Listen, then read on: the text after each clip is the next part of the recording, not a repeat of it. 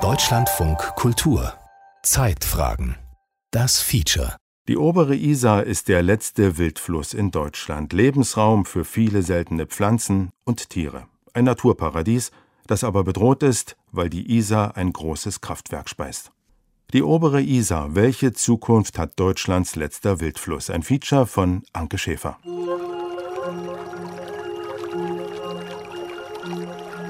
Ich bin die Isar. Ich bin die Isar. Meine Quelle liegt in Österreich, im Karwendelgebirge, bei Scharnitz. In einer Höhe von über 1100 Metern in einem stillen Tal. Hier beginnt mein Weg. 300 Kilometer fließe ich durchs Land. Dann vereine ich mich südlich von Deggendorf mit der Donau. Mein Wasser ist klar, es leuchtet. Mal türkis, mal blau, mal grün, Petrol. Meine Gischt ist weiß. Hier oben, wo ich noch so jung bin, speist mich auch Gletscherwasser, solange der Klimawandel es noch zulässt. Ich fließe schnell. Ich bin wild.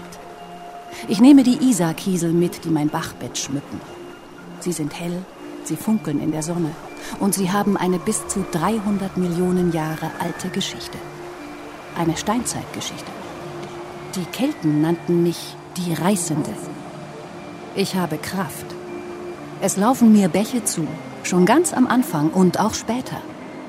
Jetzt nehme ich Fahrt auf. Ich bin nicht zu stoppen.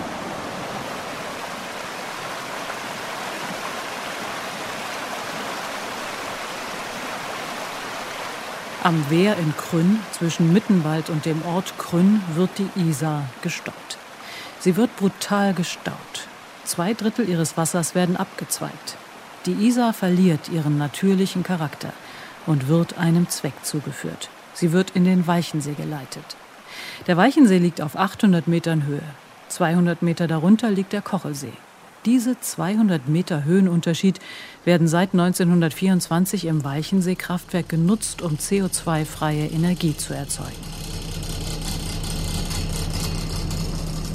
Am Fuße der Röhren steht Theodorus Räumschüssel vor den Verwaltungsgebäuden des Kraftwerks. Er ist Pressesprecher Wasserkraft der Unipa Kraftwerke GmbH, einem Unternehmen, bei dem unlängst der global agierende finnische Konzern Fortum als Mehrheitsaktionär einstieg. In unseren Körpern ein starkes Vibrieren, um uns herum ein großes Klappern. Was wir hier an dieser konkreten Stelle hören, ist eigentlich nichts anderes als die Luftansaugung für äh, die Generatoren und für die Dinge, die sich da drehen und letzten Endes auch eine gute Belüftung brauchen. Ähm, das ist der Teil dessen, was wir hören. Was wir fühlen, sind gewisse Vibrationen von den Turbinen. Die Turbinen, die erzeugen diese Vibration, die man sehr sanft dann spürt, wenn man hier im Gelände ist. Sanft? Für mich, die ich hier zum ersten Mal stehe, fühlt es sich an, als würde ich innerlich durchgeschüttelt. Dann ist es bei uns halt schon Gewohnheit. Wir hören es nicht mehr in dem Maß und wir fühlen es nicht mehr in dem Maß. Man nimmt es wahr, ja. Und es geht auch sehr weit. Äh, aber allemal hier, wo wir auf derselben Bodenplatte stehen, ist es sehr spürbar. Also für uns ist das Kraftwerk auch ein lebender Organismus. Wir haben eine große, durchaus auch emotionale Bindung zu dem Kraftwerk. In unserem Sprachgebrauch sprechen wir auch von der alten Dame und die braucht halt manchmal ein bisschen länger. Ähm, so ist es da auch, äh, was, die, äh, was die Instandhaltungsdinge angeht. Aber ansonsten ist die alte Dame halt noch topfit und hochflexibel. Die alte Dame wird flexibel ans Netz geschaltet, wenn Bedarf ist. Dann fällt das Isarwasser bzw. das Weichenseewasser aus dem sogenannten Wasserschloss über uns, in dem in einem großen Becken fast 10.000 Kubikmeter Wasser bereitstehen, in den genieteten grünen Röhren den Berg hinunter, hinein in den Kochelsee. So treibt das Isarwasser die Turbinen an, die den regenerativen Strom erzeugen. 300 Millionen Kilowattstunden im Jahr. Ein Drittel davon für die Deutsche Bahn und zwei Drittel für die Haushalte. Und das äußerst nachhaltig. Der internationale Wasserkraftverband International Hydropower Association hat das anhand eines eigens entwickelten Kriterienkatalogs festgestellt.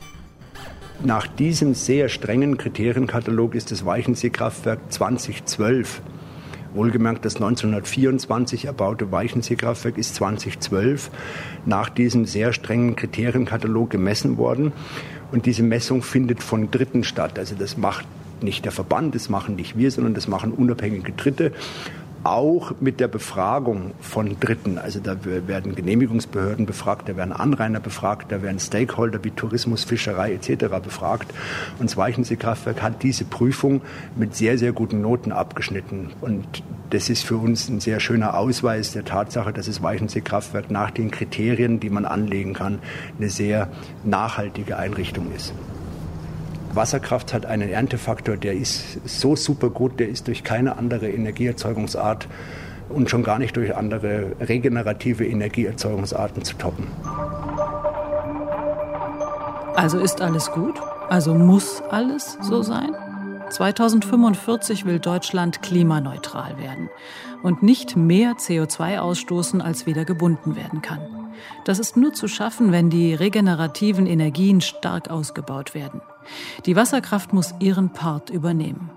Wer könnte also dagegen sein, dass das türkise Isarwasser, das Wildflusswasser mit der weißen Gischt, hier so nachhaltig zur Stromerzeugung verwendet wird, dann in den Kochelsee stürzt, um dann in die Leusach und gezähmt und wohlgesittet weiter in den Leusach-Isar-Kanal zu fließen? Nein, niemand kann da dagegen sein. Auch Karl Probst vom Verein Notgemeinschaft Rettet die Isar jetzt ist nicht dagegen. Die Isar, wie sie bis 1924 war, werden wir nicht bekommen, wenn das Walchensee-Kraftwerk weiterlaufen soll. Und unser Verein sagt dezidiert, das Walchensee-Kraftwerk muss weiterlaufen, aber unter ökologischeren Bedingungen. Wir stehen an der oberen Isar, zwischen Wallgau und Vorderriss, im sogenannten Isarwinkel, an einem geradezu magischen Ort. Wir überblicken eine herrliche, weite Landschaft, eine Flussaue. Karl Probst hat mich genau hierhin mitgenommen, um mir zu zeigen, was sein Verein vor 30 Jahren schon erreicht hat.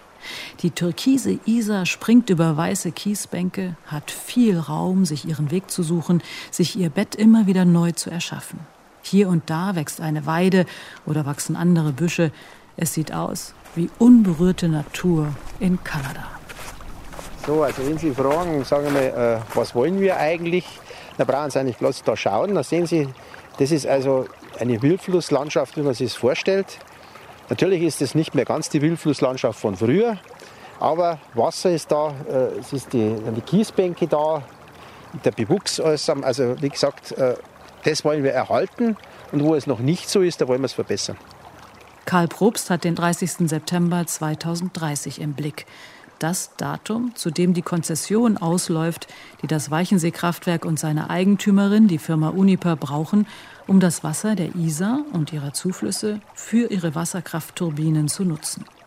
In einem wasserrechtlichen Verfahren muss die bayerische Staatsregierung eine neue Rechtsgrundlage für diese Wassernutzung schaffen. Eine einmalige Chance, die obere Isar vor den negativen Auswirkungen der Nutzung der Wasserkraft zu schützen. So sehen es 13 Organisationen und Vereine, die ein gemeinsames Positionspapier veröffentlicht haben. Sie fordern einen offenen und partizipativen Planungsprozess. Karl Probst ist sehr zuversichtlich, dass sie etwas zum Guten hier verändern können, denn auch 1990 hat sein Verein Rettet die Isar ja auch schon etwas erreicht. Bis 1990 blickte man hier auf eine trockene Steinwüste. Es lief kein Wasser, weil alles am Wehr in Krünn zum Weichensee abgeleitet wurde, weil alles Richtung Weichenseekraftwerk floss. Da hat sich unser Verein halt auch darum bemüht, dass dieses äh, Restwasser jetzt kommt. Und da kommen im Sommer 4,8 Kubikmeter und zumindest der Eindruck eines Wildflusses ist wieder entstanden. Das bedeutet, im Sommer müssen mindestens 4,8 Kubikmeter Wasser in der Sekunde fließen, im Winter 3 Kubikmeter Wasser in der Sekunde. Wenn das Wasserangebot trotz der berechtigt zum Weichensee abgeleiteten Menge größer ist, kann es auch mehr sein. Weniger aber nicht. Ich bin die Isar.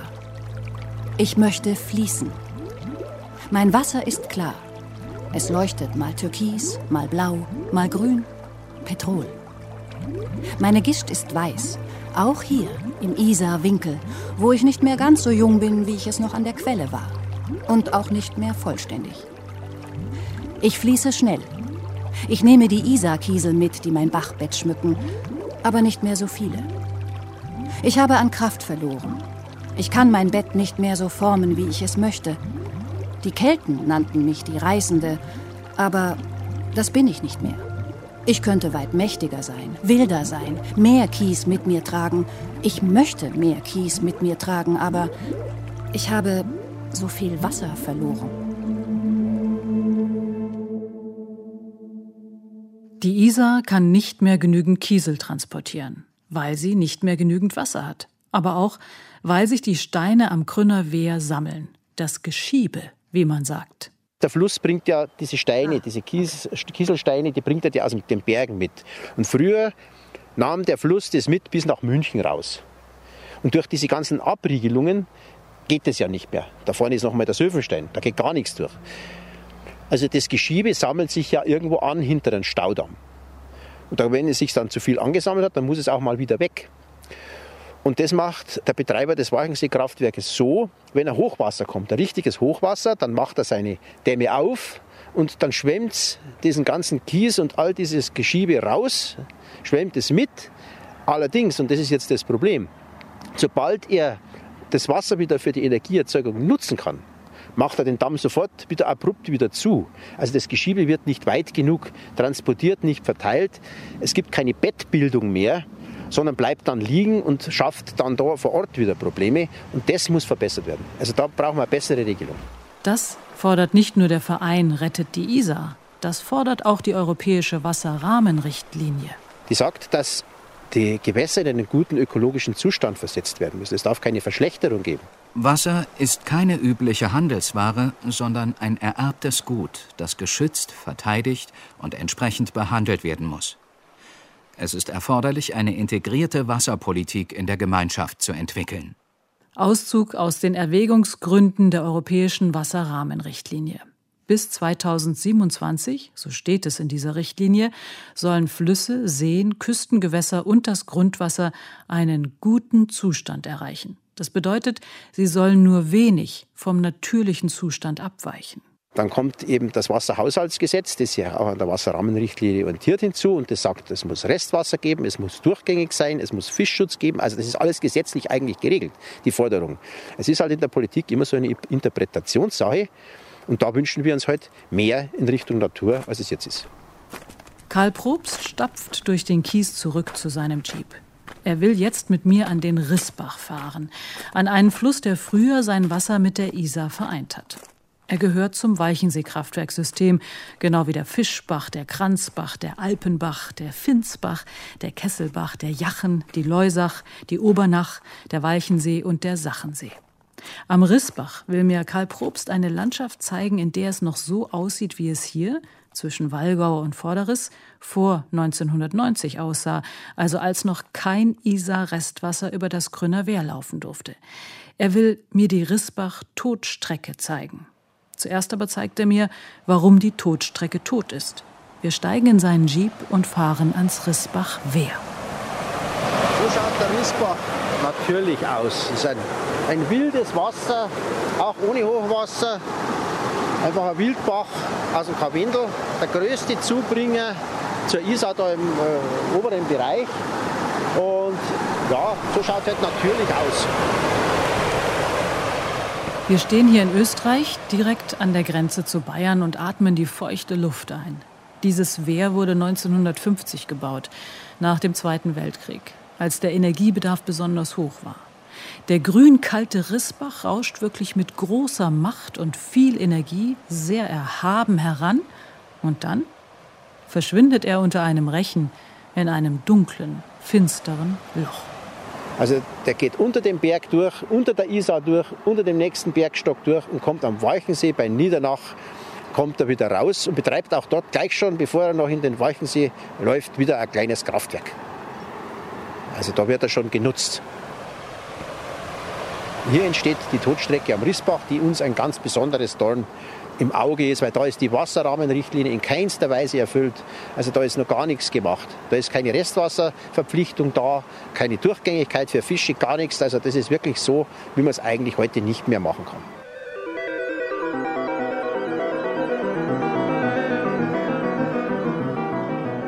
Wir fahren einige Minuten und stehen nun in einer Mondlandschaft. Die Sonne brennt, die Hitze legt sich über uns, kaum ein Strauch, um uns zu beschirmen. Heller Kies, soweit das Auge reicht. Da kommt nur Wasser, wenn Hochwasser ist. Sonst ist das äh, die ganze Zeit des Jahres eigentlich ein trockenes Flussbett. Das schaut jetzt für viele ganz urig aus. Die sagen, ja, ist ja eine schöne Landschaft da, wunderbar, warum und wieso. Aber da fehlt halt das Entscheidende. Das ist das Wasser. Wildbach, ohne Wasser kein Wildbach. Und da darf man ruhig auch einmal über die Landschaftsästhetik sprechen. Und die ist halt mit Wasser natürlich eine ganz andere, wie wir heute an der Isar ja gesehen haben. Ist wie eben hier diese Todstrecke, die doch trotz aller schönen Umgebung ein bisschen was Trostloses hat. Karl Probst schaut über die Kiesebene und schüttelt vor Missbehagen seinen Kopf. Für ihn ist klar, hier soll wieder Wasser laufen. Er weiß aber, andere sehen das anders. Die Naturschützer zum Beispiel. Michael Schödel vom Bayerischen Naturschutzverband LBV sagt, also wir als Verband hätten da ein Problem damit. Schödel fürchtet nämlich um den Lebensraum für die Tier- und Pflanzenarten, die sich hier angesiedelt haben. Genau deshalb, weil hier eben nur selten, nämlich nur bei Hochwasser, Wasser läuft. Zu den bedrohten Arten gehören die gefleckte Schnarrschrecke, eine Feldheuschrecke in einem graubraunen, graugrünen oder grauschwarzen Tarnkleid, deren Flügel rot leuchten, wenn sie fliegt und der in Deutschland vom Aussterben bedrohte Kiesbankgrashüpfer mit seinen leuchtend roten Hinterschienen.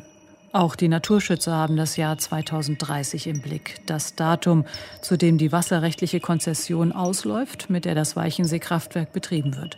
Auch sie wollen einen offenen und partizipativen Planungsprozess.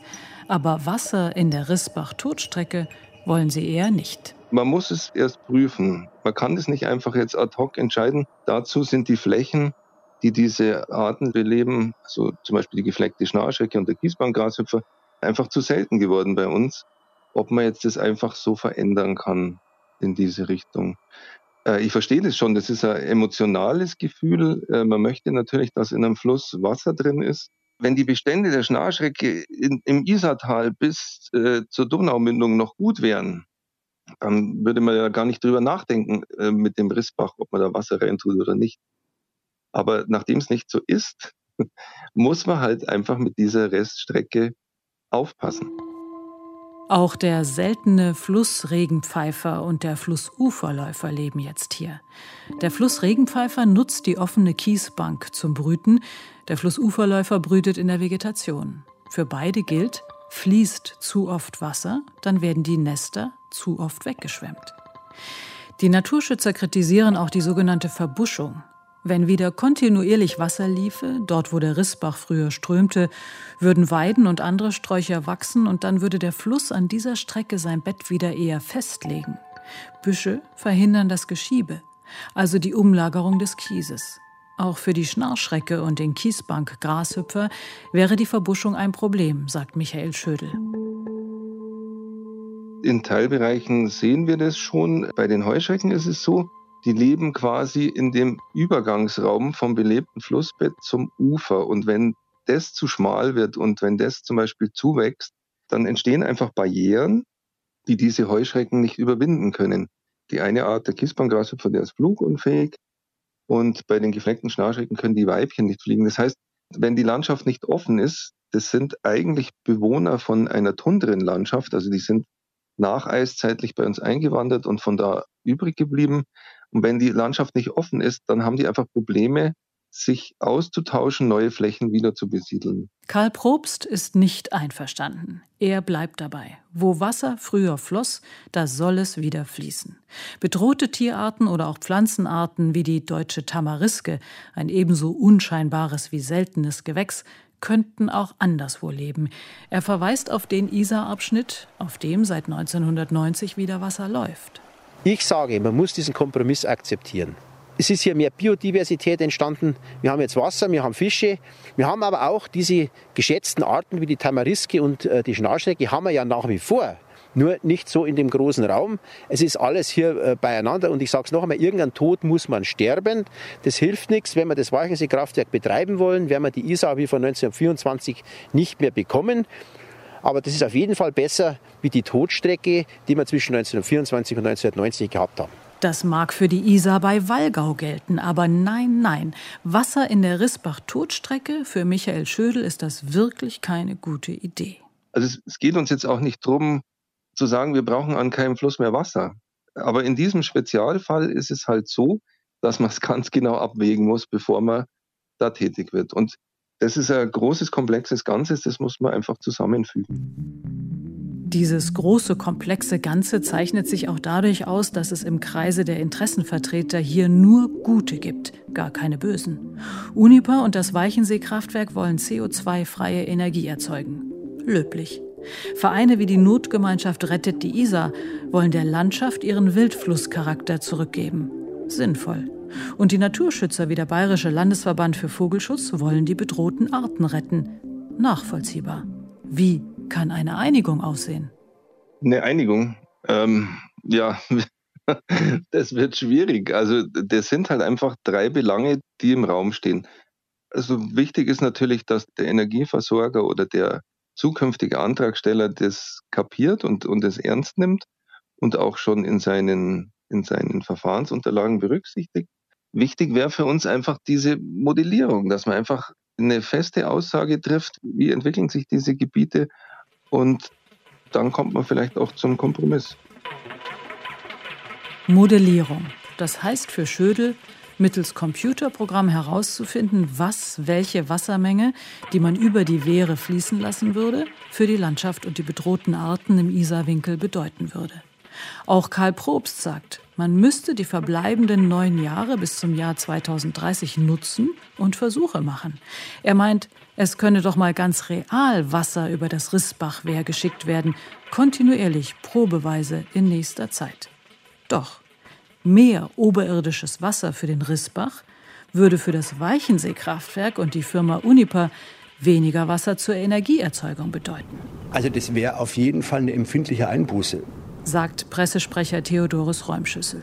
Eine Einbuße, die Unipa aber hinnehmen müsste, wenn der Freistaat Bayern es so verfügt. Wenn die genehmigenden Instanzen dieser Argumentation folgen und die Regeln für uns so setzen, dann ist es für uns auch so, dass sie gesetzt sind.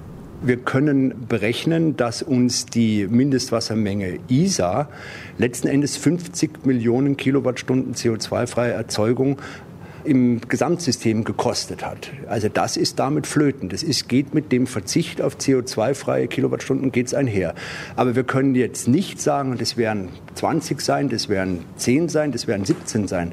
Da wird es von uns keine Zahl geben. Das muss man wirklich im Wasserjahr dann und über die Jahrzehnte sehen, dass man da einen ausgemittelten Wert kriegt. Was würde die Firma Uniper zu diesem Verlust sagen?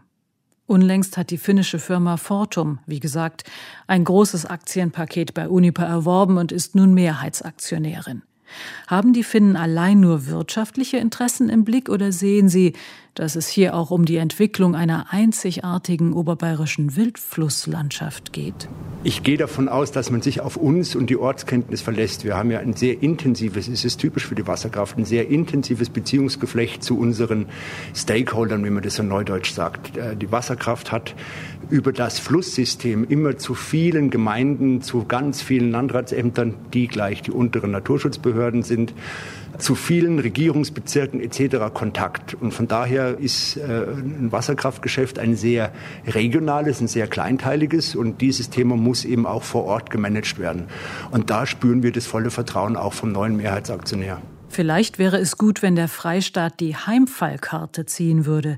Das würde bedeuten, er würde das Weichensee-Kraftwerk, das er in den 1990er Jahren verkauft hat, zurückkaufen. Karl Probst von Rettet die Isar hat darüber schon nachgedacht. Der Freistaat Bayern hat in den Bescheiden das Recht, den sogenannten Heimfall zu erklären. Das heißt, die Rechte fallen wieder zurück. Für uns ist wichtig aber, dass das Weichensee-Kraftwerk erstens weiter betrieben wird, zweitens aber, dass die ökologische Komponente gestärkt wird. Wer das dann macht, ist für uns eher die zweite Frage. Aber ja, auch der Heimfall ist eine Möglichkeit. In jedem Fall müssen die Eigner des Weichensee-Kraftwerks immer akzeptieren, was der Freistaat entscheidet, betont Pressesprecher Theodorus Räumschüssel nochmal. Es wird nicht irgendwo von der zentralen äh, übergeordneten Einheit entschieden, wie wir hier mit unserem Wasserrecht umgehen. Auch das ist wiederum eine Thematik, die ähm, in der praktischen Durchführung, was die Genehmigungsbescheide etc. angeht, tatsächlich bei der UNB, bei der unteren Naturschutzbehörde hängt aber in der politischen Einordnung und in der politischen Entscheidung ein Thema ist, das letzten Endes von den Ministerien, in dem Fall Wirtschaftsministerium, Umweltministerium und einer Arbeitsgruppe auf Ebene des Regierungsbezirkes besprochen wird. Dort wird die Entscheidung getroffen, wie es wasserrechtlich weitergehen wird. Anfrage also beim bayerischen Umweltministerium. Es soll, das ist zugesagt, im Zuge der Neuvergabe der Konzessionen ein förmliches wasserrechtliches Verfahren geben, unter Beteiligung der Öffentlichkeit. Gerne möchten wir dazu den bayerischen Umweltminister oder einen Sprecher interviewen. Leider wird uns kein Termin gegeben. Wir dürfen den Sprecher nur zitieren, der uns eher unverbindlich schreibt. Das Thema Zukunft des Walchenseesystems wird mit großer Sensibilität verfolgt. Es handelt sich um einen sehr komplexen Sachverhalt, der eine intensive Zusammenarbeit der verschiedenen Beteiligten erfordert. Ziel ist es, die bestehenden berechtigten Interessen bestmöglich in Einklang zu bringen. Termine stünden noch nicht fest. Anfrage also beim Landratsamt Bad Tölz-Wolfratshausen, wo man das Verfahren eröffnet hat und sich die Interessenten bereits für die neue Konzession für die Wasserkraftnutzung im Weichensee-Kraftwerkssystem bewerben können. Hat sich schon jemand beworben? Nein, sagt die freundliche Stimme am Telefon, und als Michael Schödel, der Naturschützer, das hört, lacht er. Vielleicht will es gar keiner haben. Dann kaufen wir es. also ich weiß, dass es schon andere lokale Energiebetreiber gibt, die ein Interesse hätten, so ein Kraftwerk zu betreiben. Aber ob der Freistaat es dann denen gibt, weiß ich nicht. Das ist, glaube ich, weil die könnten sich ja quasi auch um die Konzession bewerben. Die müssten ja dann quasi auch in das Verfahren einsteigen. Hätte natürlich den Vorteil, dass die Wertschöpfung dieses Kraftwerks einem regionalen Unternehmen zugute käme. Ich habe mich in den Isarwinkel verliebt und würde gern noch mal mit einer Rangerin durch die Flussauen streifen, um zu hören, was sie denkt, was die Isar sagen würde, wenn sie selbst Mitspracherecht hätte. Anfrage also nochmal im Landratsamt Bad Tölz-Wolfratshausen, wo die Rangerinnen angestellt sind. Die Antwort leider negativ. Leider können wir Ihrem Interviewwunsch in diesem sensiblen Themenbereich nicht nachkommen. Bei der Situation des Walchensee-Kraftwerks handelt es sich in der jetzigen Phase vor allem um ein politisches Thema. Wir als Landratsamt sind aber wasserrechtliche Genehmigungsbehörde zur Neutralität verpflichtet und dürfen uns bei Fragen des Walchensee-Kraftwerks im Vorfeld eines Verfahrens nicht wertend äußern. Wir bitten um Verständnis, dass wir daher dieses konkrete Interview nicht gestatten können.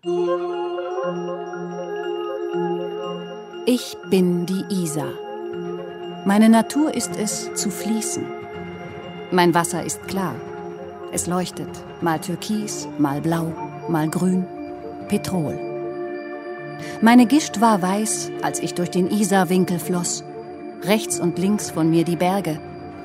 Der Galgenwurfköpfel, Vetterkopf, Risser Hochkopf, das Stuhlbachjoch. Jetzt tauche ich ein. In den Sylvensteinspeichersee. Zwischen steilen Felswänden komme ich zum Stehen. Dank einer gigantischen Staumauer. Ich weiß, es sieht aus wie ein Fjord, es erinnert an Kanada. Es hat seinen Reiz. Aber dieser Stausee ist künstlich. Er soll verhindern, dass ich austrockne. In den 50er Jahren war nicht mehr viel von mir übrig.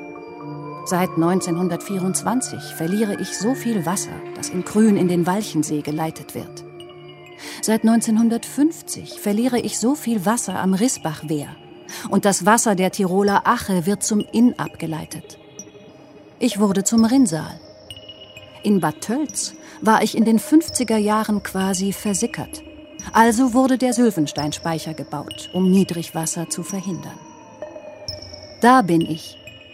Ich fließe nicht, ich stehe. Aber natürlich gibt es Durchlässe. Die Tropfen vereinigen sich wieder zum Fluss. Ich fließe weiter in Richtung Lengries, in Richtung München, in Richtung Deggendorf und dann in die Donau. Ich bin nicht zu stoppen.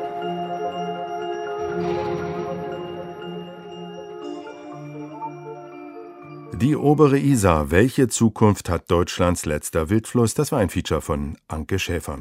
Redaktion Carsten Burtke, Regie Frank Meerfort, Technik Jan Fraune. Es sprachen Cornelia Schönwald, Birgit Dölling, Olaf Ölstrom, Robert Lewin und die Autoren. Eine Produktion von Deutschlandfunk Kultur aus dem Jahr 2021.